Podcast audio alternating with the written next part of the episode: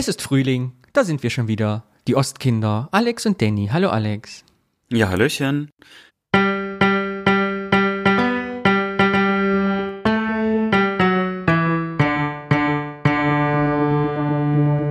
Mir ist aufgefallen, dass du noch nie die Folge angefangen hast, sondern dass ich es immer mache.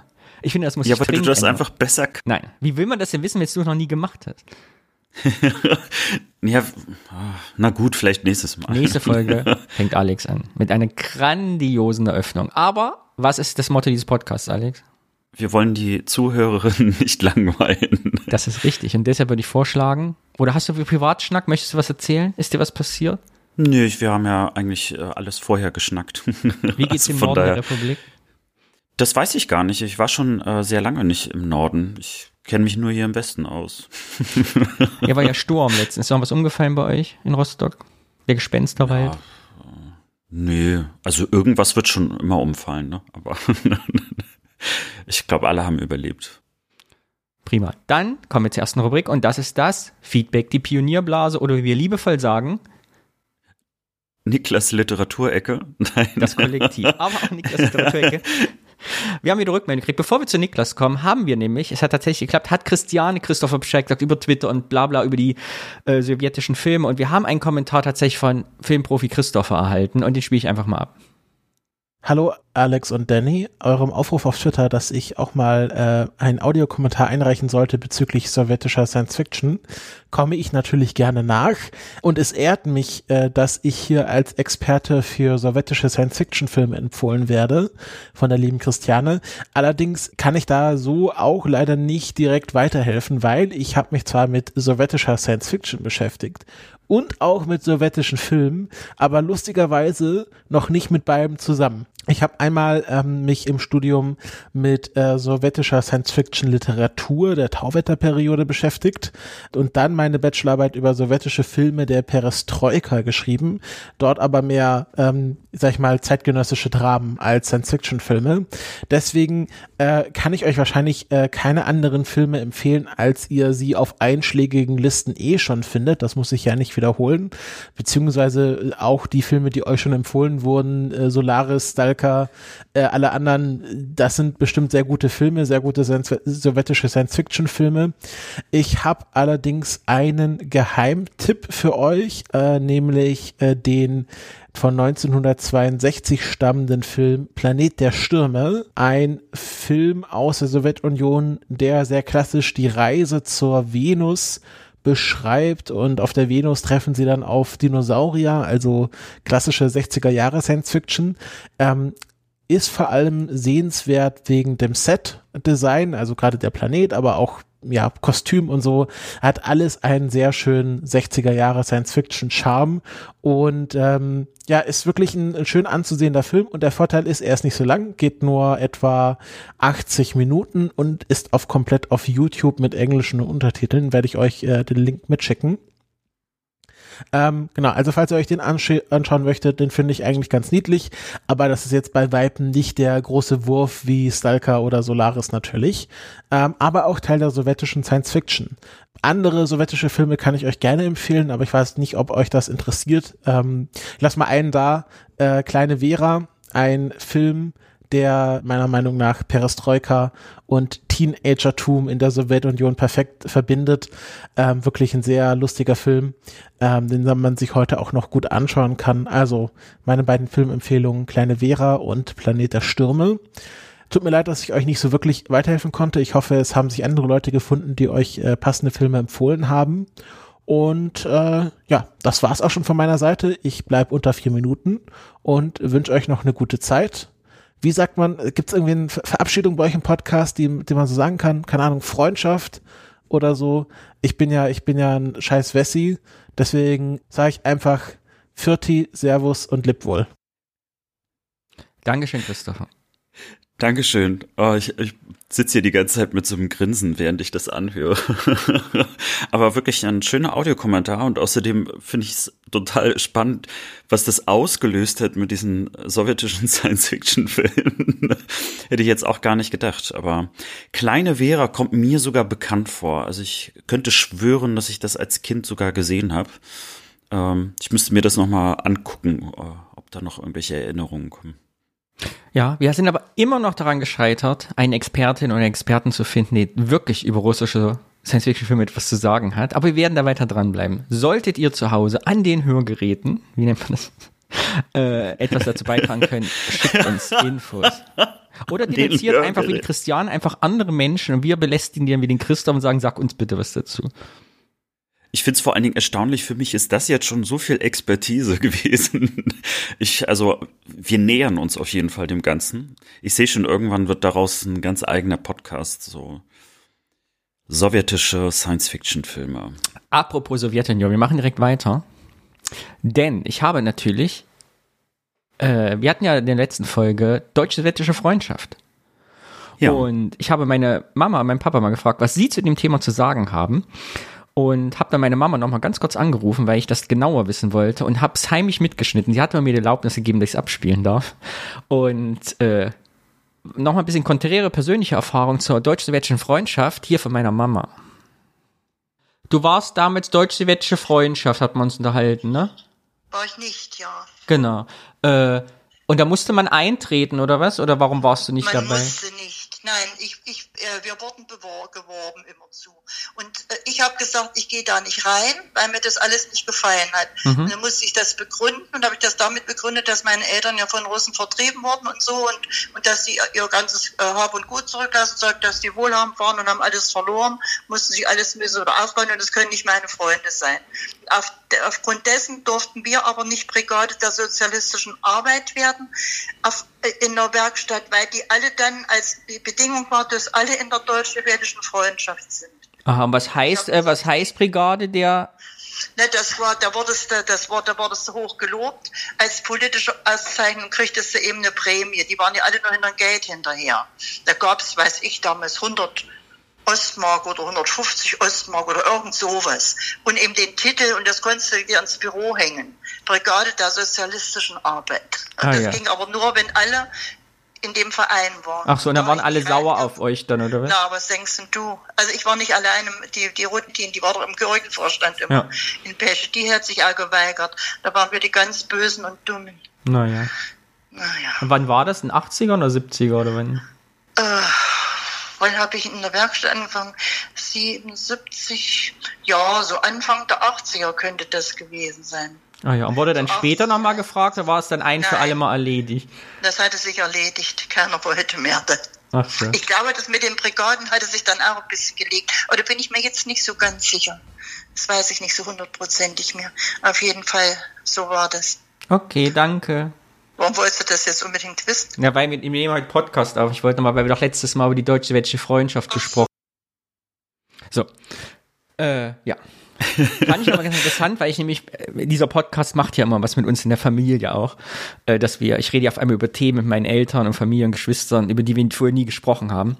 Und eben kam dieses Thema auch aufs Tableau und ich fand das nochmal schön als ganz subjektiven Eindruck, wie das DDR-System nämlich auch funktioniert hat. Mit Druck, Zwang und oberflächlicher, wir äh, haben uns alle lieb und wer nicht, äh, der ist irgendwie außen vor. Fand ich als Stimme nochmal ganz interessant du bist auch eine richtige Wundertüte heute. Gleich zwei Kommentare, von denen ich nicht mal wusste, dass sie existieren. äh, genau deswegen darfst du auch immer die Folgen anfangen. Aber das fand ich auch schön. Das war ja jetzt so ein bisschen diese Bestätigung äh, ähm, von dem, wo ich ja das Thema auch recherchiert hatte, dass äh, also im Prinzip kein direkter Zwang bestand für die deutsch-sowjetische Freundschaft dort einzutreten, aber das trotzdem mit Konsequenzen verbunden war. Ne? Allein schon mhm. die Begründung ne? und dann eben auch, dass es so verzahnt war wiederum mit anderen Dingen und äh, äh du im Grunde genommen, also ja, äh, auf einmal dann eben, wie deine Mutter so schön sagte, äh, wie eine Dumme dann dastand, ne? die Böse. So. Mhm.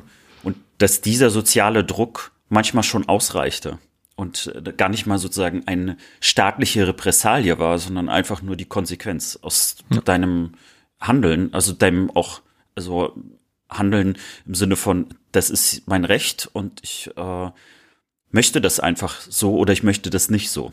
Ja, und sowas bei meinem Vater, der erzählte nämlich, dass er auch nicht Mitglied der deutsch-sowjetischen Freundschaft war als Lehrer und alle aber dachten, er wär's. Und es ist erst Jahre später aufgefallen, dass er nicht Mitglied war und wollte aber auch nicht. Und dann haben die irgendwie bequatscht, dass er irgendwann gesagt, ja komm, ist egal. Weil der war eh schon im Rettungsschwimmerverein, der war im Lehrerverband, in der Gewerkschaft, wo du äh, sein musstest und so weiter und so weiter. Da machte ein, wie er sagte, ein Verein den Kohl auch nicht mehr fett, wo man drin war. Hauptsache, man hat ihn dann endlich in Ruhe gelassen.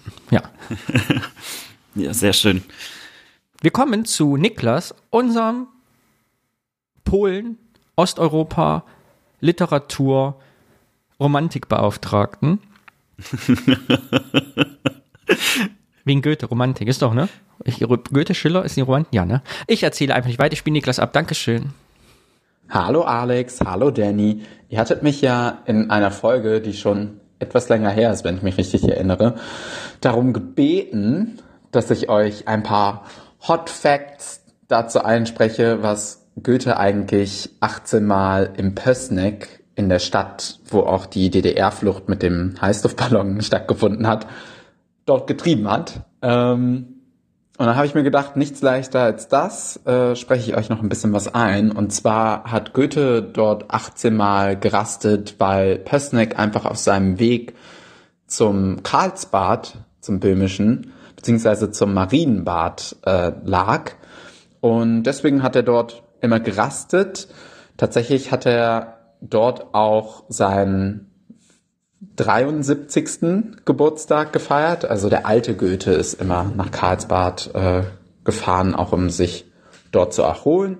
Und in Marienbad hat er dann auch tatsächlich seine letzte große Liebe, Ulrike von Lewozow, kennengelernt die damals 17 beziehungsweise 18 Jahre alt war. Also da war so ein Altersunterschied von 54 Jahren. Und ähm, Goethe war unsterblich in sie verliebt, aber irgendwie konnte er es doch nicht hinhauen, wahrscheinlich auch wegen dem Alter. Und während seines 73. Geburtstags, den er dann in ähm, Pößneck verbracht hat, hat Goethe dann äh, die Marienbader Elegie geschrieben. Ein ähm, ja, poetischer Epos anscheinend, wo er das, ähm, die, dieser Abschied von dieser Liebe äh, verarbeitet hat. Und ähm, Ole und Wolfgang beschreiben in ihrem Influ Influencer-Buch tatsächlich ähm, Goethe so als den ersten Reiseinfluencer Deutschlands. Also Kurz zur Erklärung, Ole und Wolfgang sind die Macher des Podcasts äh, Wohlstand für alle und haben das Buch Influencer rausgebracht. Machen wir in die Show Notes. Aha. Ja, also, dass ganz viele Leute nach diesen Reiseberichten sich auf die Fährte von Goethe äh, gemacht haben, um auch diese Orte zu sehen. Das galt in dem Fall äh, natürlich besonders für das Karlsbad bzw. das Marienbad. Italien äh, ist dann wohl auch viel zum Reiseziel geworden, aber auch über Pößneck hat Goethe sehr gute Worte verloren. Beispielsweise hat er ganz besonders seine Unterkunft dort gelobt, den Goldenen Löwen, den es dort auch immer noch heute gibt, wo man anscheinend immer noch auch rasten kann. Von daher ähm, ist eine Reise nach Pößneck anscheinend sehr zu empfehlen. So viel dazu. Ich wollte euch unbedingt noch einsprechen, dass Nudossi auf jeden Fall besser ist als Nutella. Nicht nur, weil es in ähm, Radebeul produziert ist, in der Nähe von Dresden, wo es unglaublich schön ist, wo es übrigens auch sehr tolle Weinberge gibt, sondern ähm, seit ein paar Jahren bietet auch Nudossi eine Variante ohne Palmöl an. Das heißt, man kann mit dem Kauf auch äh, um einiges mehr die Umwelt schonen als mit einem Kauf eines normalen Glases Nutella. Und äh, es gibt auch eine, oh, ich weiß gerade nicht genau, also es gibt auch eine Sorte mit extra viel Schokolade die ähm, besonders lecker ist, mit Kakao.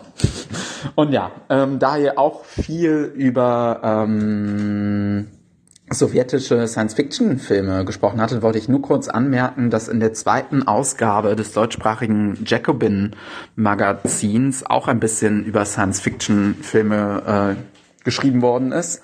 Äh, besonders über dystopische und äh, da war mir zwei nur aufgefallen. Einmal ein polnischer aus dem Jahr 1908 84, Sex Miesia heißt der, ähm, wo die Handlung wohl so ungefähr ist, dass durch eine Atombombe alle Männer auf der Welt sterben und äh, die Welt dann von Frauen totalitär äh, regiert wird. Ähm, ja, schien ganz interessant. Ähm, und dann gab es noch einen Film aus der UdSSR, ähm, der Raspat heißt und in dem auch wohl ähm, Tschernobyl besonders verarbeitet wird. Wollte ich nur da lassen. Ansonsten freue ich mich auf die nächsten paar Folgen wieder und wünsche liebe Grüße aus Berlin. Ja, danke schön, Niklas. Hat sich wieder mal richtig gelohnt. Also richtig viele Fakten. Aber äh, hängen geblieben ist mir jetzt wirklich, Goethe war der erste Reiseinfluencer. Sehr gut. Äh, gute Nachrichten, Alex. Der Niklas war ja zur Lit Cologne auf Köln Besuch, weil der Veranstaltung besucht hat und hat mich im Atelier besucht. Und was hat er uns da gelassen? Eine Flasche Wein aus Radebeul aus Weinangebaugebiet Sachsen. Das sollen wir trinken. Also, das ist gut. Ich wollte, das ist gut, dass du das sagst. Ich hatte jetzt schon gedacht, boah, die Flasche ist bestimmt schon leer. Nein, würde ich doch nie machen. Na gut. Ja, vielen, vielen, Ach, das ist so lieb, vielen Dank. Mein Gott, wir profitieren schon davon, dass wir jetzt hier äh, die Kommentare reinbekommen, dann kriegen wir auch noch Wein dafür. ja, super. Und äh, äh, Niklas, der Nudossi-Influencer, hat wahrscheinlich äh, mit Vergnügen äh, zwei Tage später, glaube ich, gehört, äh, dass wir über Nudossi auch als Thema sprechen. Das muss man ja hier als Kontext auch nochmal, glaube ich, mitgeben. Ja. Äh, Alex, kurz für alle neuen Hörerinnen und Hörer, erklär doch mal, wie man uns Kommentare zukommen lassen kann, falls sich auch mal jemand ordentlich beteiligen will an diesem Podcast. Ja, also das ist ganz einfach. Wir haben in den Show Notes eine Telefonnummer, die könnt ihr nutzen, um zum Beispiel bei Signal oder bei WhatsApp oder bei Telegram oder per iMessage uns einfach oder äh, eine Audionachricht zu schicken Außer Fax. Ansonsten äh, habt ihr natürlich noch die Möglichkeit, äh, uns auch ganz normal zu schreiben. Wir sind auf Instagram 8082 Podcast und natürlich auch auf Twitter. Ja, und ansonsten hier auch noch die kleine Bitte an alle unsere Fans und kommenden Fans. Äh, ihr wisst ja, bei Spotify kann man jetzt Sterne vergeben. Das wäre süß und nett und total liebevoll von euch, wenn ihr uns äh, fünf Sterne gebt. Äh, wenn ihr da drunter liegt, einfach drauf verzichten. Wie viele Sterne gibt es maximal? Es gibt maximal fünf Sterne, Danny. Wahnsinn. Ja, und ansonsten freuen wir uns natürlich auch über ähm, liebe Rezensionen äh, bei Apple Podcast, weil das dann auch anderen Leuten hilft, die ganz neu dazukommen äh, sich zu orientieren, ob das der richtige Podcast für sie ist oder nicht. Also ja. Hervorragend. Ich bin ja immer noch Fan der Mundpropaganda. Man muss einfach erzählen und anderen Leuten heimlich in den Podcatcher den Podcast abonnieren. Das wäre natürlich am besten. Vielleicht gibt es ja auch Leute, die uns mal in ihren Podcast mal einladen wollen. Äh, das wäre ja mal was ganz Neues. Aber ich, ich bin jetzt zu allen Schandtaten bereit. Jetzt so nach einem Jahr Podcast-Erfahrung kann man ja mal so das nächste Level zünden. Juhu! Apropos nächstes Level. Wie heißt das Motto? Sag's noch einmal bitte. Wir langweilen nicht unsere Zuhörerinnen. Das ist vollkommen korrekt. Und deshalb geht es weiter mit der meiner Lieblingsrubrik, muss ich immer wieder sagen, das Wort. Diesmal bin ich dran, habe ein Wort mitgebracht, über das wir gleich frei assoziativ sprechen werden. Du weißt nicht, worum es geht. Ich habe nichts dazu vorbereitet, außer meine eigene Erinnerung mitgebracht. Und mal gucken, wo uns das hinführt. Aus unserer Erinnerung, aus unserer Jugend, DDR-Zeit, Nachwendezeit, Kindheit. Und die Frage, was hat das mit uns heute gemacht? Und bist du gespannt, welches Wort ich mitgebracht habe? Immer. Das Wort, was ich habe für dich, heißt Cola. Ist das der Grund, warum du dir gerade eine Cola eingegossen hast? ja, nett zu Cola kann man natürlich eine Menge sagen. Dann schieß los. Na naja, gut, also es gibt natürlich zwei Dinge, die mir sofort zu Cola einfallen. Das erste ist, äh, es gibt immer diese geile Grafik von Katapult, wo sie immer zeigen, welche Cola äh, wo am beliebtesten ist. Mhm. Es gibt ja, ich glaube, ein ostdeutsches Bundesland, wo nicht Coca-Cola auf Platz eins ist, sondern Vita-Cola. Äh, Vita-Cola, ja. ganz genau. Und äh, ich muss zugeben, ich habe einmal Vita-Cola probiert und ich fand es ganz schrecklich. es war so überhaupt nicht so mein Ding. Äh, und, Vita-Cola äh, ist mein Kindheitsgetränk. Sobald ich noch in Thüringen bin, trinke ich, ich trinke ja nur Vita-Cola, wenn ich in Thüringen bin. Und sobald ich diese Flasche aufmache und dran rieche, bin ich wieder acht Jahre alt. Ja, aber lustigerweise, ich bin mit einer ganz anderen Cola aufgewachsen, deswegen vielleicht auch Vita Cola nicht meine Kindheit. Was ist die Cola deiner Kindheit und Jugend? Es ist tatsächlich Pepsi. Pepsi? Ja, und das liegt äh, an der Besonderheit, dass Pepsi in der Sowjetunion verkauft worden ist. Mhm. Coca-Cola wurde dort nicht verkauft, aber Pepsi. Und äh, derjenige, der das damals eingefädelt hatte, war Nixon. Der hatte einen Exklusivvertrag für Pepsi äh, damals ausgehandelt äh, mit der Sowjetunion. Das ging sogar noch ganz knapp äh, nach äh, bis in die äh, nach Sowjetunion-Zeit. Äh, ich glaube 50 Jahre oder so exklusiv. Und Nixon selber hat mal bei Pepsi gearbeitet. Also das macht es natürlich jetzt nicht weniger äh, spannend. Und so gab es eben Pepsi in der Sowjetunion. Und ich habe natürlich als Kind es geliebt, Pepsi zu trinken. Das war mal so auch natürlich eine Belohnung. Ne? Bloß nicht zu viel Cola, aber wenn, dann Pepsi. Okay, das sind wir bei meiner ersten Erinnerung. Frage an dich, kannst du dich an deine erste Cola erinnern, die du jemals getrunken hast? Und wenn ja, wann, wo und wie? Äh, null. Ich wüsste nicht, wo ich das erste Mal eine Cola getrunken habe. Ich weiß es noch ganz genau und deshalb habe ich dieses Wort auch mitgebracht. Weißt du, wann ich meine erste Cola getrunken habe? Zum Geburtstag der DDR. 40 Jahre DDR. Ich war sechs Jahre alt, hatte mein Pionierhalstuch an, mein, äh, mein Pionierhemd und wir waren im Jugendclubhaus bei uns in Sondershausen und anlässlich dieses, dieser Schulfeier zum 40. Jahrestag hat jedes Kind eine Club-Cola bekommen. Ich auch. Diese 0,33 Liter Stuppi-Flaschen kennst du noch, ne? Mit diesem Club-Cola mhm. und Strohhalm drin. Und ich weiß noch genau, dass dieser Strohhalm immer, weil da so viele Kohlensäure drin war, immer aus der Flasche gewandert ist und oben aus der Flasche rausgefallen ist. Das fand ich als Kind total spektakulär. Ich habe an diesem Nachmittag keinerlei Erinnerung mehr. Ich weiß nur, dass es unheimlich war. Es war dunkel, irgendwelche Leute haben geredet, es wurde Musik gespielt. Ich wusste nicht, warum ich da bin. Aber ich habe meine erste Cola meines Lebens bekommen. Und wie kommt es, dass du vorher keine Cola bekommen hast? Bei uns gab es keine Cola als Kind. Damit kommen wir zu meiner zweiten Erinnerung, warum ich das Wort mitgebracht habe. Ich kann mich nämlich noch an meine erste West-Cola erinnern. Im Trabant hinten, wir waren kurz nach der Wende, also nach Mauerfall, in Westen gefahren. Wir haben ja im Zonenrandgebiet gewohnt. Ich glaube, in Duderstadt oder Göttingen war es. Und ich habe mir sehnlichst gewünscht, eine Cola aus der Dose, die ich nicht bekommen habe, weil ich ja Kind war. Ich durfte nur eine Fanta kriegen. Und habe dann hinten, ich weiß noch wie heute, so eine 0,33 Liter Fanta-Dose aufgemacht mit diesem mhm. Zischgeräusch.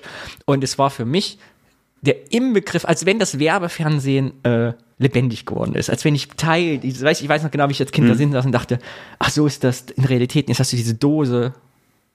Ja, ganz spektakulär als Kind. Es war für mich, ich war, ich war selber Werbefernsehen auf einmal und habe diese Fanta getrunken aus der Dose. Ja, aber da, da merkt man eben nur dadurch, dass ich irgendwie schon viel, viel früher so was getrunken habe, ist es eine ganz andere Wahrnehmung für mich tatsächlich. Und es war sogar so, äh, ähm, wir haben ja mal auch bei der Florena-Folge ja darüber gesprochen, wie so Marken wirken, wenn sie in der Kindheit schon mhm. also mit drinne sind. Und so war es ganz, ganz lange Zeit, dass ich auch ein totaler Verfechter von Pepsi war, und, äh, also gegen Coca-Cola. Mhm. Obwohl ich geschmacklich wahrscheinlich gar keinen Unterschied feststellen würde. Aber wenn ich die Wahl damals hatte, dann habe ich immer Pepsi genommen statt Coca-Cola. Mittlerweile wüsste ich gar nicht, ob man eine Pepsi überhaupt noch in einem Restaurant oder so kriegt.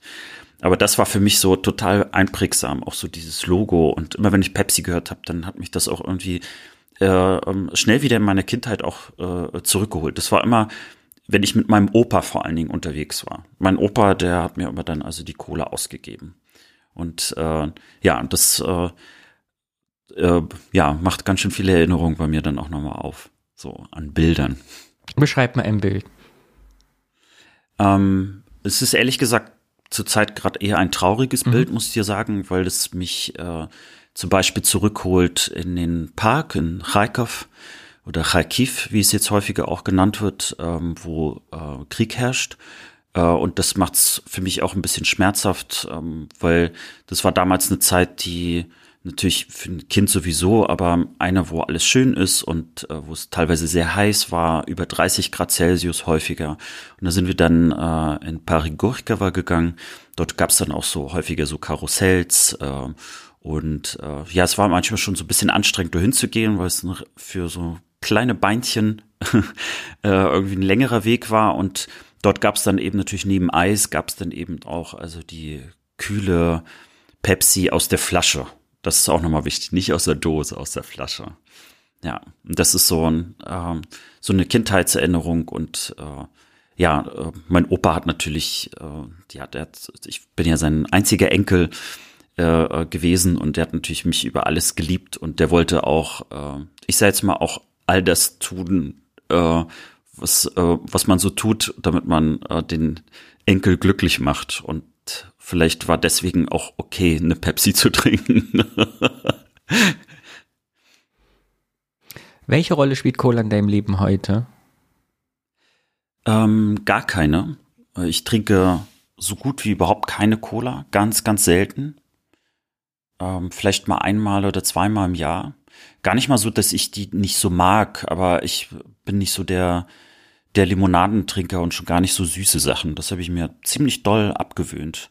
Also das einzige Mal, äh, oder ich sag jetzt mal so, es gab mal so eine Phase, so vor allen Dingen als Teenager, so nach der Wende, als dann McDonalds vor allen Dingen mhm. äh, aufkam äh, in Rostock, da ist, hatte, hat die erste McDonalds-Filiale, die ich kannte, an der Stadtautobahn aufgemacht. Das heißt, da musste man, also es gab gar keinen Fußweg dorthin. Also es war äh, sogar relativ gefährlich, weil es nur ein McDrive war. Und das war so die Phase, wo man dann viel Cola getrunken hat oder ich auch viel Cola getrunken habe. Burger und Cola, das gehörte mal irgendwie zusammen. Du offensichtlich Du trinkst ja offensichtlich immer noch Cola, während wir hier sprechen. Ja, so eine selbstgemixte mit so Sirup aus dem Wassersprudel. Ich trinke sehr selten Cola, weil sie ja sehr hochkalorienhaft ist und ich ja jetzt mittlerweile auch in ein Alter gekommen bin, wie du mal aufpassen musst, wie viel man isst. Ich habe allerdings den besten Lifehack, Cola-Lifehack der Welt entwickelt, den ich dir nicht vorenthalten will, in allen Hörerinnen auch. Und zwar, Cola hat viel Kalorien, Cola Light macht stumpfe Zähne und schmeckt nicht. Was also tun? Man bestellt im Restaurant halb Cola, halb Cola Light. Schmeckt wie normale Cola, hat aber nur halb so viel Kalorien.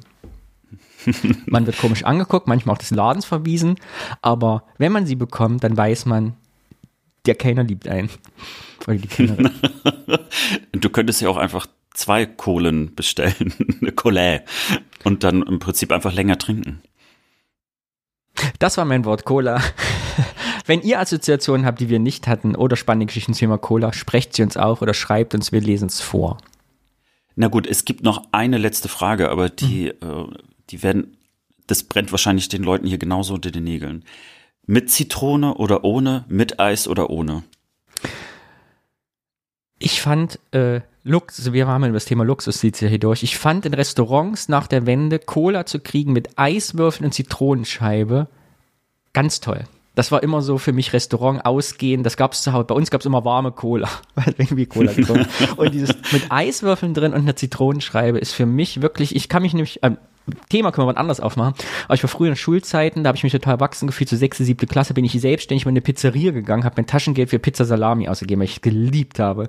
Und Spaghetti Bolognese, in der einzigen Pizzeria, die es damals gab. Und da gab's auch Cola mit Eis und Zitronenscheiben. Und ich habe mich da unglaublich erwachsen gefühlt, die dann getrunken zu haben, weil das so müh, ein mühevolles Getränk dann war. aus dieser profanen Cola.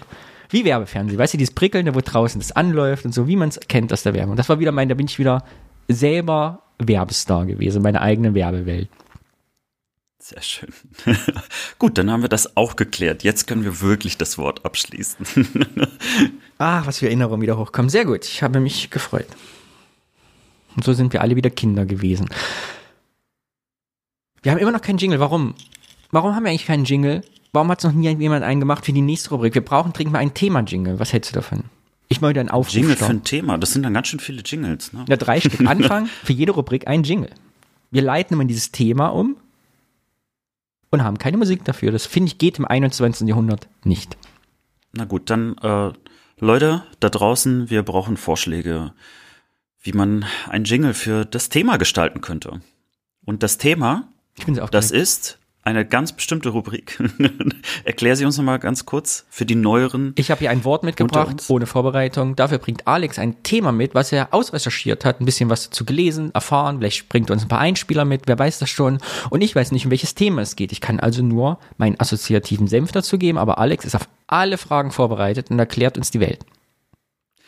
Hui, auf alle Fragen. Und natürlich wie die naja. Frage, es ist ein Thema aus dem Osten, vielleicht aus der DDR, aus unserer Kindheit und Jugend. Und wir stellen uns auch hier wieder die Frage, was hat das eigentlich heute mit uns zu tun?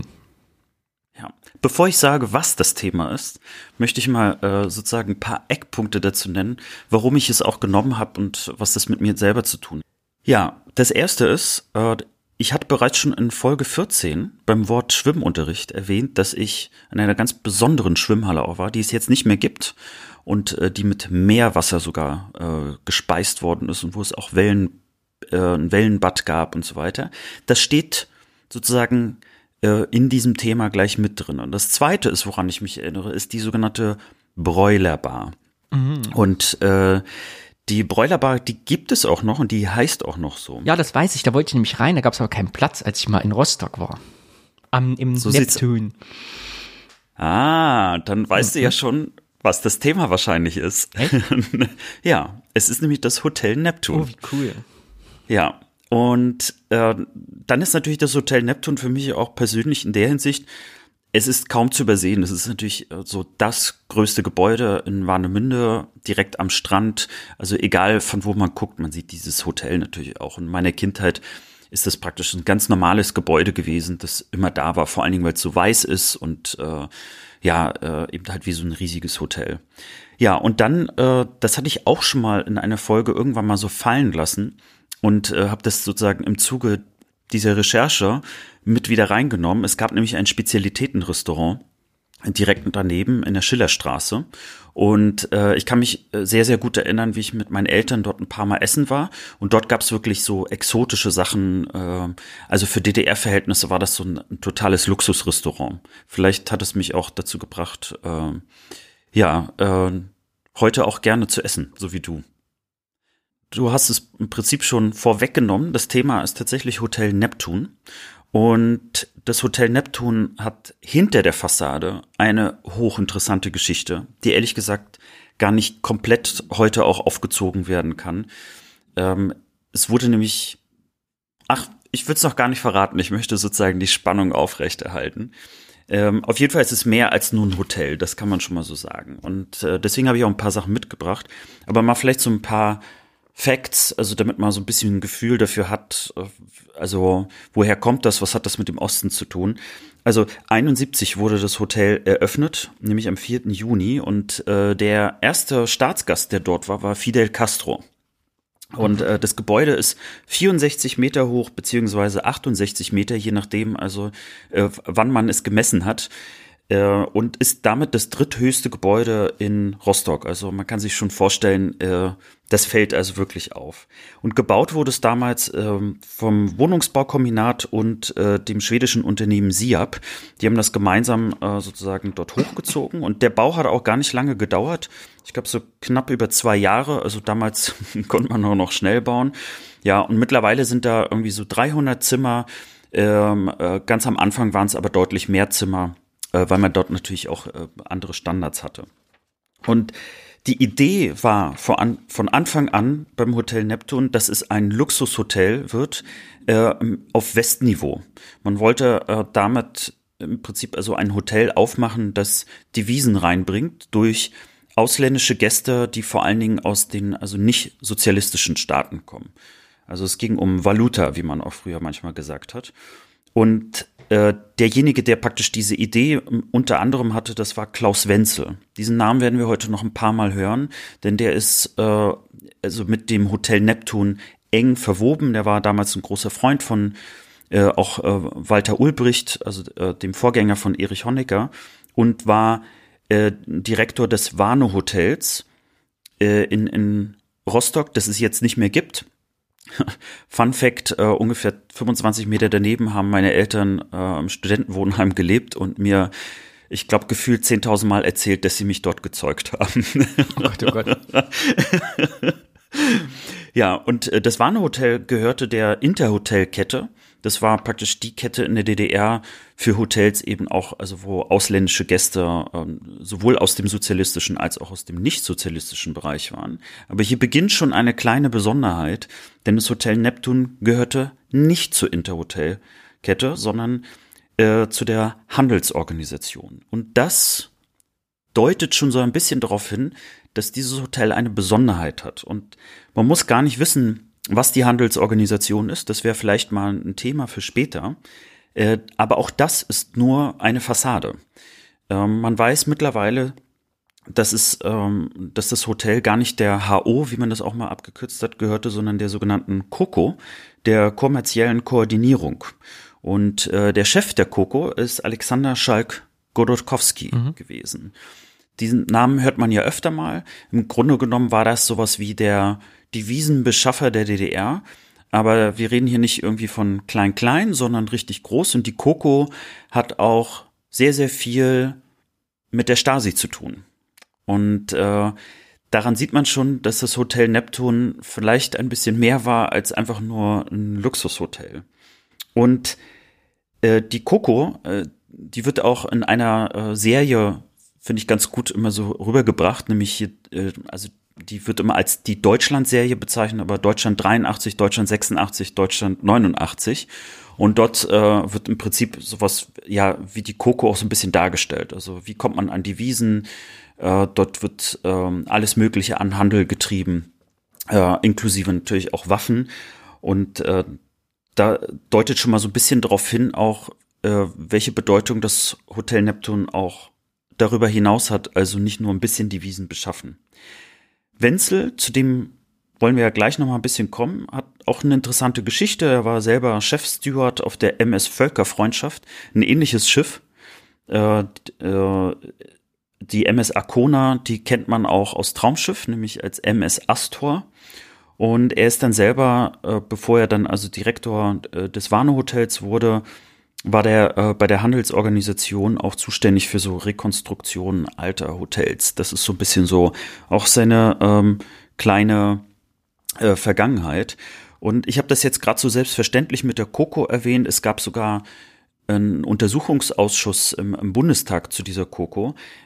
Man kann jetzt schon vorwegnehmen, bis heute ist diese ganze Ver Vernetzung und Verwebung von Stasi, Coco, Handelsorganisation, Hotel Neptun nicht endgültig geklärt.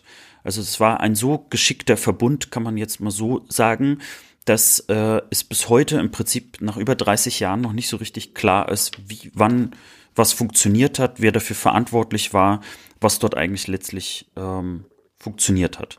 Wir kommen gleich nochmal auf Wenzel zurück, aber ein paar andere nette Fun Facts, die es auch zum Hotel Neptun gibt. Die älteste Disco der DDR äh, ist im Hotel Neptun gewesen mhm. und hieß, halte ich fest, Daddledu. Daddledu? ja, klingt irgendwie jetzt nicht so verlockend. Äh, war im Keller vom Hotel Neptun, beziehungsweise ist im Keller dort, aber äh, mittlerweile heißt sie Da Capo. Äh, das Neptun Hotel hat sein eigenes Geld gehabt das sogenannte Neptun-Geld. Und das wurde relativ schnell eingeführt, weil es dort Schwarzhandel gab. Mhm. Und man wollte den unterbinden, sodass also jeder, der in dem Hotel äh, bezahlen wollte, äh, musste eben äh, sein Geld eins zu eins in Neptun-Geld äh, umwandeln. So wollte man also den Schwarzhandel letztlich auch dort verhindern. Und das hat wohl auch relativ gut funktioniert. Und interessant ist auch, also äh, unter anderem das Restaurant, äh, was ich erwähnt hatte, das in der Schillerstraße, hatte vor allen Dingen einen Zweck. Dadurch, dass es ein Spezialitätenrestaurant war, war es außerhalb äh, dieser ganzen DDR-Festpreise, die mhm. es gab. Äh, dadurch konnte man also äh, viel, viel mehr Geld verlangen, um sozusagen auch Geld reinzubekommen. Und äh, nur mal so zum Vergleich, also ein Bier hat in diesem Hotel, zum Beispiel Pilsner Urquell wurde damals also als was total Tolles äh, verkauft, hat neun Mark gekostet. Mhm. Und zum Vergleich, was glaubst du, was so ein Bier damals gekostet hat in der DDR? 80 Pfennig. Sehr, sehr gut. 72 Pfennig. Ah. Also das nur mal so, also für einen DDR-Bürger war das echt super teuer. Und man muss jetzt dazu sagen, ursprünglich war das Hotel wirklich als solches geplant für eben ne, westliche Ausländer, die richtig viel Kohle reinbringen. Aber 72, also schon ein Jahr nach der Eröffnung, äh, kam Erich Honecker an die Macht und äh, hatte äh, ein neues Gesetz eingebracht, das dazu führte, dass dieses Hotel äh, eben auch für Normalbürger der DDR geöffnet worden ist. Und äh, der Anteil war so, dass 80 Prozent der Betten vorgehalten werden mussten für MitgliederInnen äh, des FDGBs, also praktisch der, mhm. dem Gewerkschaftsbund der DDR. Und interessant ist, Wenzel wird äh, mehrfach zitiert in unterschiedlichen äh, Dokus äh, etc. Er hat das als Katastrophe damals empfunden. Ich finde es interessant, also wie er äh, das beschreibt. Also äh, man merkt, dass das also, dass das Hotel Neptun wirklich sein, also wie ein Lebenswerk von ihm mhm. ist und dass dieses Lebenswerk aber nicht zum Ziel hatte, äh, irgendwie für DDR-Bürger was Tolles zu machen, sondern irgendwie was ganz, ganz Eigenes als Konstrukt hatte. Und er hat das eben auch als Katastrophe beschrieben, so naja, platt beschrieben, ja, jetzt hast du hier ein Team aufgebaut, das teilweise bis zu vier Fremdsprachen konnte und äh, man sich sozusagen auf die westlichen äh, Luxusbegebenheiten eingestellt hat und dort so eine richtige Mannschaft geformt hat. Und dann muss man sich jetzt auf einmal äh, jetzt mit irgendwelchen Gewerkschaftspreisen und Gewerkschaftsbund auseinandersetzen. Und es fehlte ehrlich gesagt für mich, das unterstelle ich mir jetzt, aber es fehlte für mich noch so der Halbsatz, naja, und jetzt muss man sich mit diesem Pöbel auseinandersetzen. Mhm. Und das fand ich interessant, einfach, äh, dass dort äh, im Grunde genommen dieses Hotel wirklich nicht den DDR-Bürgern eigentlich was Gutes tun sollte. Honecker hat aber im Grunde genommen das so eingebracht, äh, auch wird häufig so beschrieben, äh, um die DDR-Bürger als solches so ein bisschen auch zu beruhigen. Ne? So nach Motto, ja, die sollen ja auch mal äh, gut Urlaub machen können und so. Und äh, um mal zu zeigen, also wie teuer war der Urlaub, man konnte für zwölf Tage im Hotel Neptun sein und das hat dann 310 Mark gekostet. Und der Wenzel hat das auch als Katastrophe beschrieben, weil natürlich die ganzen Einnahmen, die jetzt sonst durch die ganzen äh, Touristen gekommen wären, äh, die natürlich irgendwie runtergegangen sind. So wie oft wir ja beschrieben haben in der DDR, war es ja so, dass äh, Beschaffung ist immer das größte Problem gewesen. Und das Hotel Neptun hat ja versucht, ja auf also hohen westlichen Niveau zu agieren und äh, deswegen haben die schon sehr früh angefangen, regionale Verträge und Partnerschaften zu machen, also was ja jetzt irgendwie wieder en vogue ist für viele so Hotels und Restaurants, ne, mit so Partnern zusammenzuarbeiten. Aber natürlich war auch viel Tauschgeschäft dabei und zum Beispiel musste man Tausch über mehrere Ecken machen. Äh, es ist so, dass die aus Ungarn zum Beispiel Wein und Paprika bekommen haben und das wiederum haben sie dann getauscht, um Ersatzteile äh, für das Hotel letztlich zu bekommen. Ja, und ähm, jetzt kommen wir dann doch mal zu dem äh, Teil, der so ein bisschen Mystery ist. Äh, das Hotel selber wurde als. Oh, wir sind ein True Crime Podcast. wir sind alles. Wir sind sowjetische Science Fiction. Wir sind äh, Heraldik und äh, True Crime Podcast mittlerweile. Ja, das Hotel selber angeblich wurde es im Volksmund äh, das Stasi Hotel genannt. Aber das ist so, hm, ich habe irgendwie gemerkt, also je mehr man Artikel liest, desto häufiger schien irgendwie das Zitat immer aus der gleichen Quelle zu kommen. Ich bin mir da nicht so sicher, ob man wirklich zu DDR-Zeiten gesagt hat, das ist das Stasi-Hotel. Das passt irgendwie für mich nicht so ganz so in den Kopf rein. Aber dass die Stasi dort also äh, komplett mit drin ist, das ist mittlerweile äh, nicht nur also bestätigt, sondern es war sogar ein ganz, ganz wichtiger Punkt. Ähm,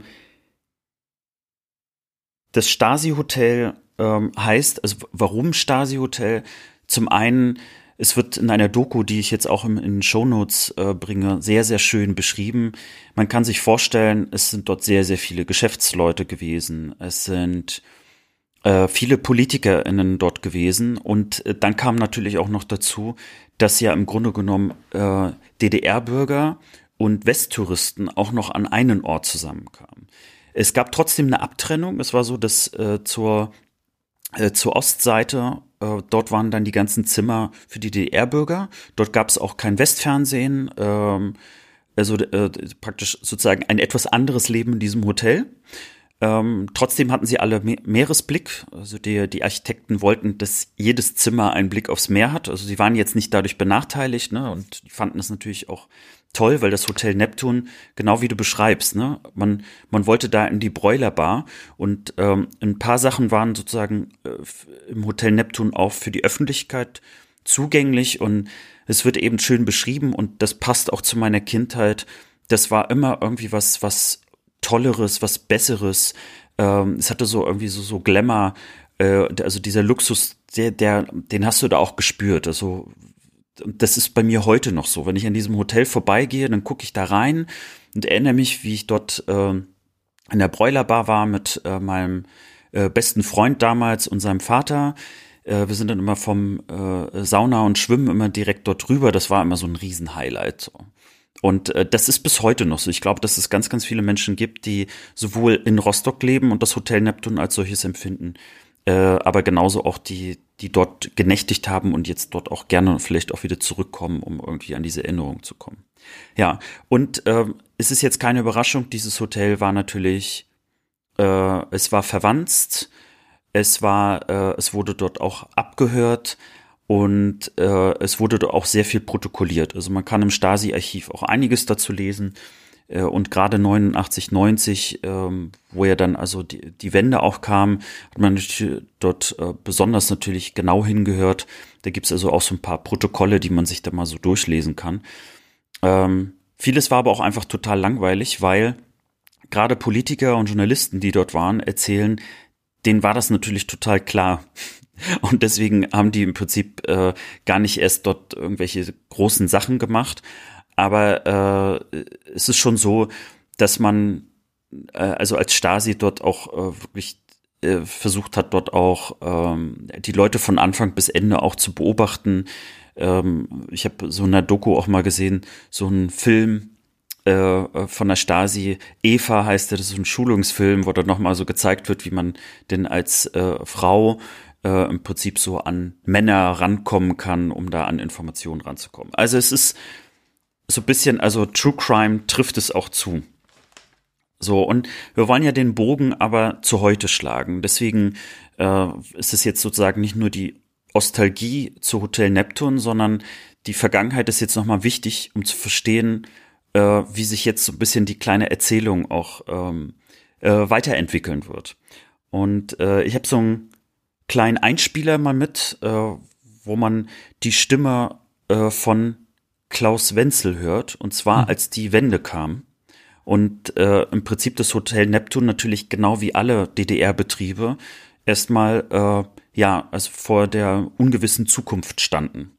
Und das Interview ist in der Hinsicht interessant, äh, weil wie gesagt Klaus Wenzel ja seit 71 äh, der Direktor dieses Hotels ist. Das heißt, er war es zur Wende also immer noch und er so ein bisschen beschreibt, wie er dieses Hotel versteht. Ich glaube, dann kriegt man noch was mit.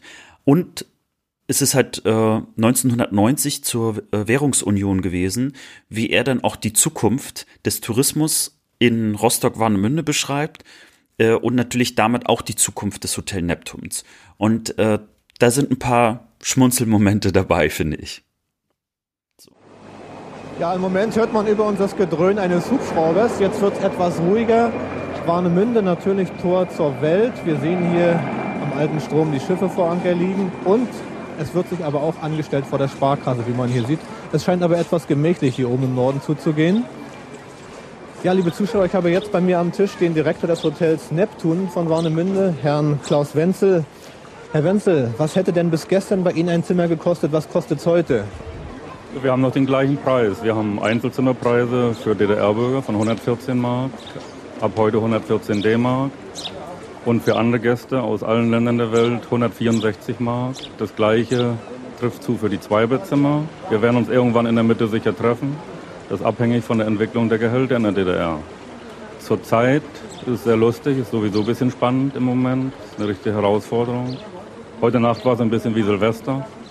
Das gesamte Hotel war voll mit lustigen Leuten, die alle versucht haben, den letzten Heller richtig an den Mann zu bringen. Hat Spaß gemacht. Wie sieht die Umsatzentwicklung aus seit Jahresbeginn? Haushalten die Menschen mehr mit ihrem Geld oder werden sie übermütig? Das ist sehr differenziert. Die Leute sind unterschiedlich, Gott sei Dank, sonst könnten wir nicht existieren als Gastronomen. Aber die Leute sind schon ein bisschen verhalten. Es ist so, das Hotel ist super ausgebucht.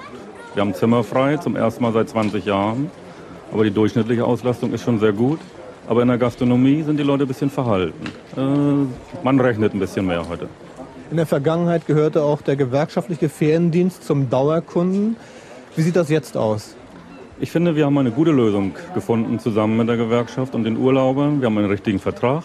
Die zahlen richtige Preise, richtiges Geld. Wir bringen eine echte Leistung dafür. Zurzeit haben wir noch 50 Prozent des Hotels belegt mit solchen Urlaubern und ich hoffe, dass wir uns auch mit der Gewerkschaft weiterhin vernünftig arrangieren können. Wer einen guten Preis zahlt, kriegt auch eine gute Leistung. Ich habe aber gehört, ab 91 wird es bei Ihnen keine Zimmer mehr für die Gewerkschaften geben. Ist das richtig? Ja, die Gewerkschaft hat jetzt ein eigenes Reisebüro, ein kommerzielles Büro und sie kann bei uns Zimmer kaufen, jedes andere Büro von der ganzen Welt. Zum vernünftigen Preis natürlich. Wir hoffen, dass das zustande kommt. Sie sprachen vorhin das Leistungsniveau an. Nun sind wir aus bundesdeutschen Katalogen ja doch ein großes Angebot gewöhnt oder einige werden es gewöhnt. Können Sie da in jedem Fall mithalten oder wo müssen Sie ausbauen? Also ich glaube, ein Hotel ist keine Insellösung. Wir brauchen die Infrastruktur vor Ort, Verkehr, Parkmöglichkeiten, Ruderverkehr, sanitäre Anlagen, Sportmöglichkeiten, Facilities, die es in der ganzen Welt gibt. Wir brauchen ein buntes Leben, ein bisschen mehr Flair, ein bisschen mehr Weltoffenheit.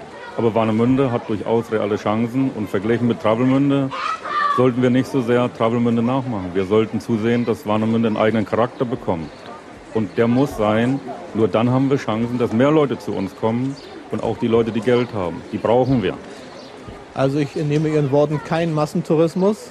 Das dürfte das Credo Ihres Hauses sein, ja? Nur ganz kurz dazu noch ein Satz. Also das ist absolut so. Mit Massentourismus macht man viel Umsatz, aber nicht viel Gewinn. Wir sollten gute Leistungen für gutes Geld verkaufen, möglichst über 100 oder über 200 Jahre. Sonst werden wir sehr schnell zum Billigland. Billigtourismus ist schädlich. Ist ja wohl wesentlich schöner als Travemünde. Und heute ist es fast andersrum, finde ich. Wenn man in Travemünde ist und Warnemünde kennt, denkt man so, oh, die äh, Hafeneinfahrt in Warnemünde ist aber schöner. Oh, das Hotel Neptun ist aber schöner als der Plattenwetter. Oh, die Küste ist aber schön.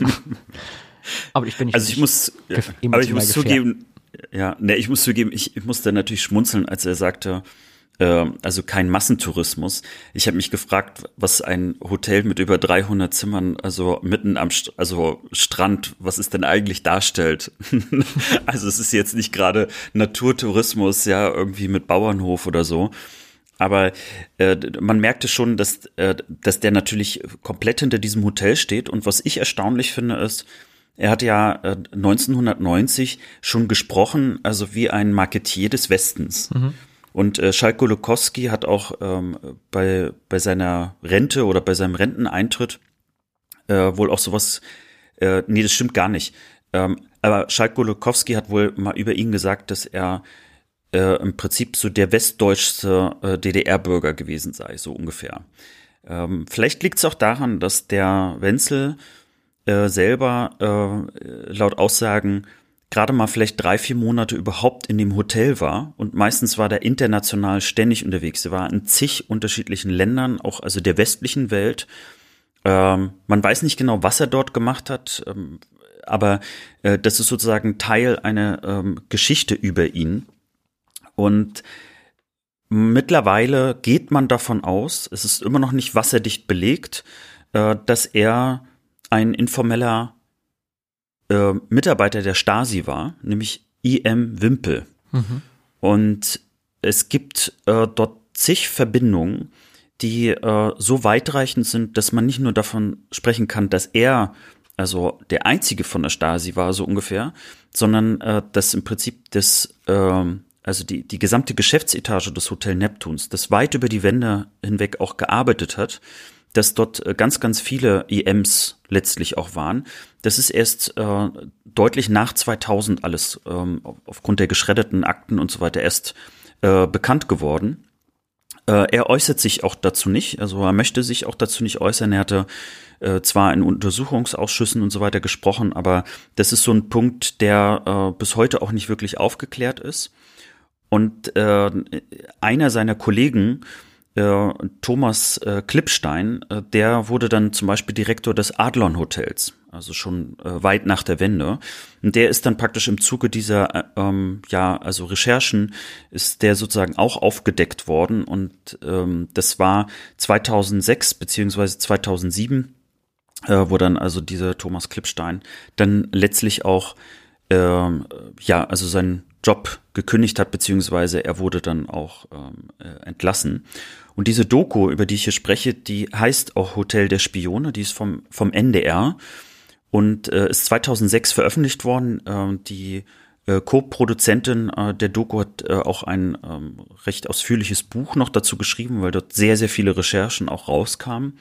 Äh, und interessant vielleicht nebenbei war, dass fast zeitgleich auch eine Dokumentation beim MDR, also dem Mitteldeutschen Rundfunk, zum Hotel Neptun rauskam. Und äh, man hat das wohl damals als ein bisschen irritierend beschrieben, weil die NDR-Doku sehr äh, kritisch, also mit der Vergangenheit des Hotel Neptuns und auch äh, der Vergangenheit von Klaus Wenzel umgegangen ist, während der MDR, naja, so ein bisschen so diese typische hm. Ostalgie-Doku gemacht hat, ne? Oh, damals in der DDR, das Hotel Neptun und so. Ja, und ähm, man hat ihn auch den Alten genannt. Also mit anderen Worten, der, der Klaus Wenzel spielt eine enorme Rolle, eine viel, viel größere, als wahrscheinlich überhaupt bekannt ist. Und dazu gibt es ähm, eine Stelle aus der Doku, die ich dir oder uns hier auch nochmal vorspielen mhm. möchte, wie weitreichend das, äh, also wie weit die Vergangenheit noch in das Heute hineinreicht. Wohlgemerkt 2006. In Rostock ist niemand gesprächig, wenn es um das Hotel geht. Selbst diejenigen, die nichts mit der Stasi zu tun hatten, wollen nichts sagen. Was wird da totgeschwiegen? Das, wonach Sie fragen, betrifft sozusagen ja eine Reihe schwieriger Erinnerungen und betrifft eine, ein Thema, äh, wo man heute weiß, äh, dass man eben in diesem Hotel nicht anders funktioniert hat, als äh, die DDR-Gesellschaft in sich eben ohnehin, äh, äh, wie sie organisiert war, dass nämlich solche Strukturen des Verrats und der Denunziation bis tief hinein in die Küche so eines Hotels reichten. Und äh, da ist viel Scham dabei und sehr viel mehr Angst und äh, Zurückhaltung als eigenes Aufklärungsinteresse.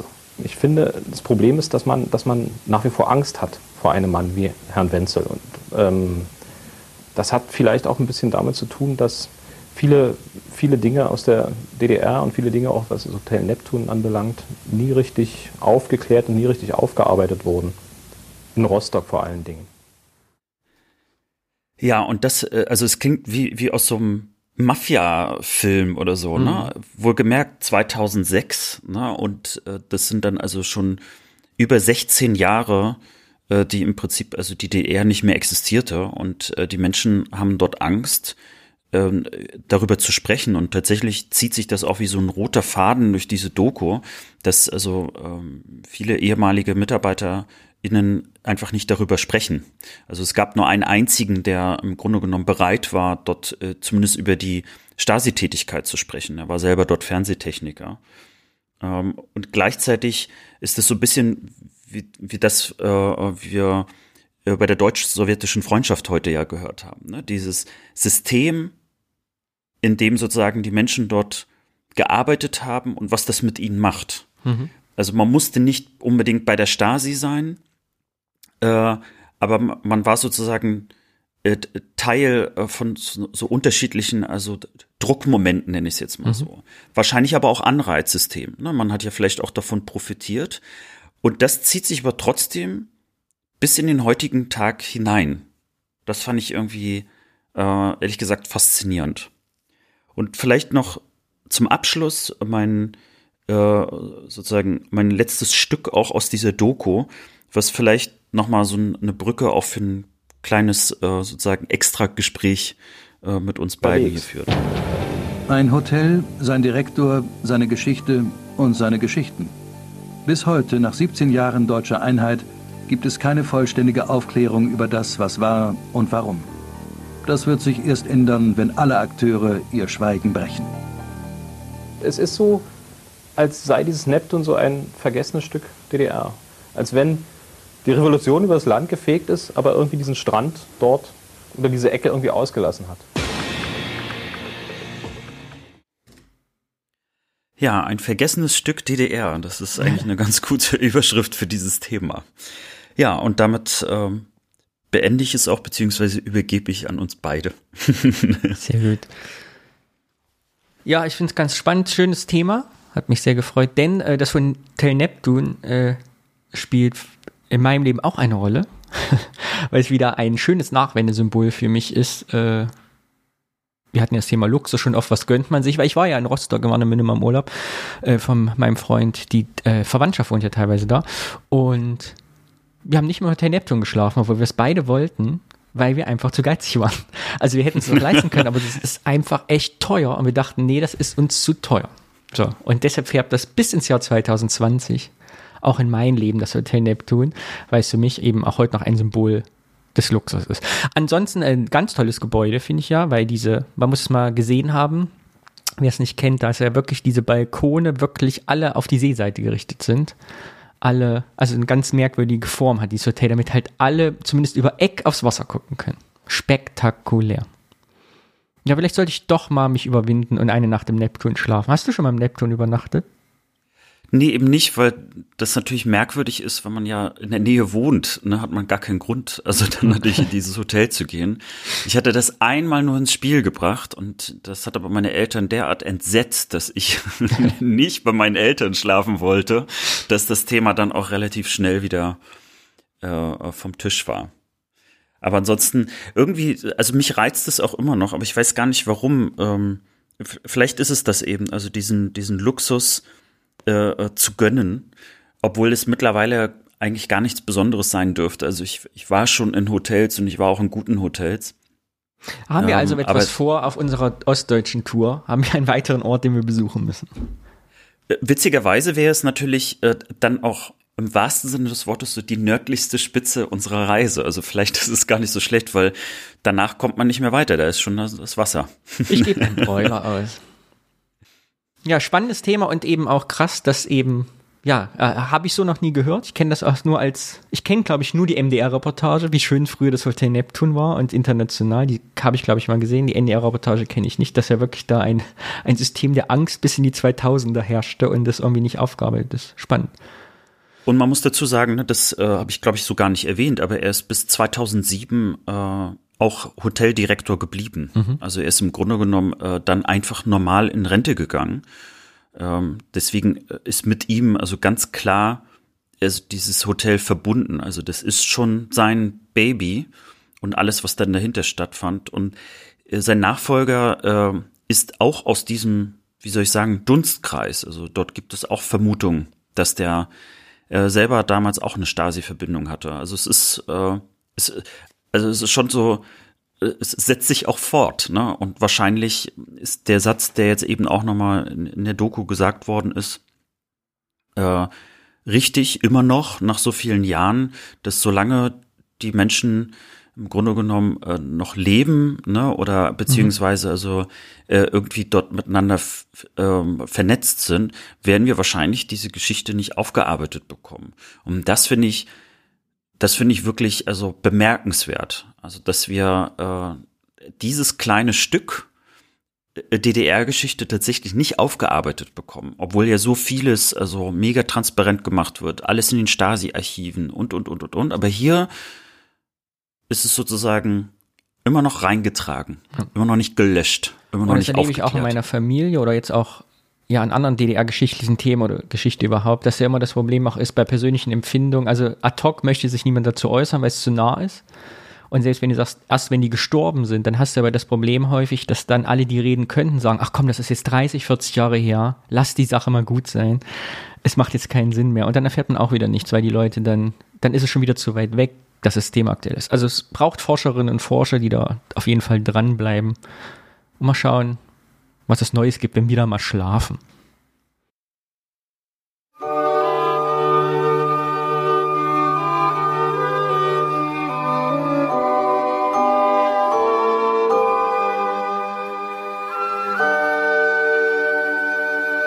Wir kommen zu unserer Rubrik Heimatkunde. Und wir haben in der 25. Folge besprochen, dass wir jetzt nicht immer ein Bier aus einem ostdeutschen Ort mitbringen müssen, über den wir erzählen, sondern dass wir auch die Möglichkeit haben, und ich nutze sie diesmal das erste Mal, ein Foto aus unserer Familiengeschichte mitzubringen. Denn wir haben festgestellt, nicht wie heute, haben wir ganz viele Fotos von uns permanent auf dem Handy, sondern von unserer Kindheit und Jugend gibt es nur sehr, sehr wenige Bilder die aber dafür ganz große Geschichten erzählen, weil wir damit ganz viele Erinnerungen verknüpfen. Und ich habe dir ein Foto heute mitgebracht bin sehr gespannt. Ach, es ist so ein, es ist eine jungfräuliche Kategorie. Das genau. finde ich toll. Ihr seht das Foto jetzt in den Kapitelmarken. Das heißt, wenn ihr das Episodenbild seht, hat sich es geändert in das Foto. Solltet ihr Spotify benutzen, geht das natürlich nicht. Solltet ihr keine Kapitelmarken haben, findet ihr den Link in den Show Notes. Und solltet ihr Spotify benutzen, das zeigt ja gar nichts an. www.8082.eu slash Foto 1 JPG. Direkt angucken. Alex, du siehst das Foto auch. Und bevor ich anfange, die spannende Frage, was siehst du denn auf diesem Foto? Äh, soll ich erstmal beschreiben, was ich sehe genau. oder was mir als erstes aufgefallen ist? Was dir okay. auffällt, was du siehst. Also, gut, also zuerst, ähm, ich, ich sehe Häuser. Äh, es sieht ziemlich grau aus. Davor ist irgendwie ein, ich weiß gar nicht, was es ist, sieht so, so nach einem Funktionsgebäude aus mit irgendwie einem Schornstein. Dann sehe ich im Hintergrund einen Berg und davor ist eine Straße. Und äh, man sieht auch einige Menschen, äh, einen kleinen Jungen, irgendjemand mit einer lavendelfarbenen Jacke und noch ein paar andere Leute im Hintergrund. Aber was für mich total auffällig ist, obwohl es nur links unten in der Ecke ist, man sieht äh, anscheinend ein Mädchen, vielleicht irgendwie so, weiß nicht, sechs, sieben Jahre und sie hat einen Scout-Rucksack an. Und das fällt mir sofort auf, weil Scout-Rucksäcke, da hatten wir auch mal schon drüber gesprochen, das war ja immer so der große Traum damals, ein Scout-Rucksack. Ja. Sehr gut. Was denkst du denn, wie der kleine Junge auf dem Bild ist? Ne, ich hoffe, das bist du. Das bin ich. In der dritten Klasse. Zweite, dritte Klasse. Neben mir Wahnsinn. meine Schulkameradin Nadine, die habe ich verpixelt. Das war meine ah. Nachbarin, damit, weiß ja nicht, ob sie damit einverstanden ist. Und ich habe dieses Foto mitgebracht als erstes, weil es einer der wenigen Fotos ist, die es von mir in dem Alter gibt. Ich glaube nicht mal ein Film voll. Und in diesem Foto ist aber irgendwie alles drin, über das wir die letzten 26 Folgen diesem Podcast gesprochen haben. Weil es um thematisch genau, also das ist meine Kindheitserinnerung, dieses Bild. So sah meine Jugend aus. Du siehst zum Beispiel die Telefonmasten von Turnkey 91. Das waren frisch aufgebaute Telefonmasten, oberirdische Leiter noch bevor sie runtergelegt haben, weil wir endlich alle Telefon hatten. Es muss also 1992, 93 gewesen sein, dass dieses Bild aufgenommen worden ist. Ja, die Straße, die unten hinter diesem Berg lang führt, ist die Straße der Freundschaft in Sondershausen. Das Thema vom letzten Mal. Du siehst mich in einem Super Mario Pullover, auf den ich total stolz war, weil wir ihn im Westen in Göttingen gekauft haben. Da ist Super Mario drauf. Mm. Ja, und dieses Foto erinnert mich an total viel. In diesem Berg dahin ist zum Beispiel ein sowjetischer Flieger in den 70er Jahren oder 80er Jahren abgestürzt. Da gibt es eine Heldengeschichte zu, einen Gedenkstein, der nämlich mit so einer MIG oder so da Kontrolle verloren hatte, anstatt auf die Stadt in diesen Berg reingeflogen ist und tot. Äh, ja, und dieses Foto habe ich mitgebracht, weil es irgendwie so ganz typisch, auch von den Farben her, so habe ich meine Kindheit in Erinnerung. Hinter uns dieses Heizkraftwerk, irgendwie, äh, was im Winter immer so schlecht isoliert war, dass wenn Schnee gelegen hat, hast du gesehen, wo die Rohre langlaufen, weil dort der Fußboden nicht gefroren war, um dieses Heizkraftwerk drum, weil es so schlecht isoliert war. Genau. Das ist ein Bündel meiner Erinnerungen. Wahnsinn. und man sieht mich und meine Nachbarin auf dem Schulweg. Deshalb hat da vorne das Mädchen, das ich nicht kenne, äh, diesen Scout-Rucksack an, weil wir alle morgens auf dem Weg zur Schule sind. Was mich eher fasziniert, es sieht so aus, als ob du zufällig gerade irgendwie in die Kamera schaust. Also wer hat da diese Aufnahme gemacht und wieso? Das ist eine gute Frage. Ich weiß es nicht. Ich nehme an, entweder meine Schwester, die jünger war, entweder mein Vater oder mein Bruder. Aber es ist nicht ich weiß es nicht. Weil es, es wirkt ja wirklich wie so ein Schnappschuss. Ne? Also, ne, also es fehlt nur noch, dass du irgendwie so einen Gesichtsausdruck hättest, wie so eine Motto, ah Mama, hör auf mich zu fotografieren. Ja, und dieses Foto ist halt noch, die siehst die ganzen Schornsteine, ne, da, weil die mhm. da, also wir hatten ja Zentralheizung noch in den, im Plattenbau, den man ganz leicht im Anschnitt noch sieht, wo ich gewohnt habe. Und rechts dann eben noch die Leute, die mit Kohle geheizt haben. Und gleichzeitig, was dort fehlt auf dem Foto, was auch so typisch für diese Zeit ist, ist die Fahnenmasten weil man die alle abgemacht hat. Also da standen ursprünglich ganz viele Fahnenmasten, um die DDR-Fahnen gehisst worden. Und nach der Wende gab es ja viel weniger Fahnenmasten. Ich weiß, wie deine Erinnerung dazu ist, aber es gab diesen großen Fahnenmastenrückbau irgendwann äh, nach der Wende. ja, das ist mein Foto, was ich mitgebracht habe. Für die Rubrik Heimatkunde. Mein Schulweg. Sehr schön. Was mir einfach auffällt, ist, dass der, also dieser ganze Bau da im Hintergrund, ne? also erstmal mhm. ist es kein Flachbau, das ist irgendwie für mich so prägnant. Also es sieht ganz anders aus als Rostock, aus dem ich komme. Und es fehlt eine Etage gefühlt. Es sind nur vier Etagen statt fünf. Auch das finde ich total irritierend. Aber man merkt also, es sieht so einfach kleinstädtischer aus als äh, die Stadt, aus der ich komme. Das ist so mein, mhm. mein erster Eindruck, äh, den, den ich sozusagen hier habe. Ne? Also so wie die Leute alle angezogen sind, äh, wirkt es eben städtisch und urban, aber eben äh, so drumherum alles irgendwie so ein kleines Level niedriger. So fühlt es sich auch für mich an. Aber was ich an dem Foto mag, ist, dass es wirklich wie ein Ausschnitt einfach aus einem stinknormalen Alltag ist. Mhm. Also hier, hier passiert irgendwie gar nichts, ne? sondern das ist einfach, da sind halt irgendwo welche Leute, manche warten, manche gehen und äh, nichts deutet darauf hin, dass jetzt hier irgendwas Besonderes passiert. Ja, das war mein erstes Foto. Wie fandest du es? Ja, sehr schön. Ich mag die äh, Kategorie und äh, sie wird wahrscheinlich auch irgendwann mal von mir gestartet werden. Ich bin ganz gespannt, was wir noch sehen und was für Bilder wir witzigerweise bei den Leuten auslösen und äh, wenn sie dann vergleichen, ähm, was wir sozusagen beschrieben haben und was sie selber sehen, inwieweit das zusammenhängt. Ja, ich finde auch, wir sollten, äh, das wäre jetzt auch nochmal eine Idee für alle Leute, die jetzt hier nicht in den Show Notes gucken wollen oder so. Dafür lohnt sich dann natürlich auch, äh, sich unseren Instagram-Kanal zu abonnieren. Äh, oder Twitter. Stellen wir einfach mal oder Twitter und dann stellen wir dort auch die Bilder rein. Und äh, es wird sicherlich auch nochmal zu tollen Kommentaren auch von euch führen. Ich fand es eine schöne Folge. Es hat mir Spaß gemacht. Ich habe wieder viel gelernt. Danke für das Thema Neptun. Ja, darauf eine Cola. Wir gehen mal eine Cola trinken, nach dem Wein vom Niklas.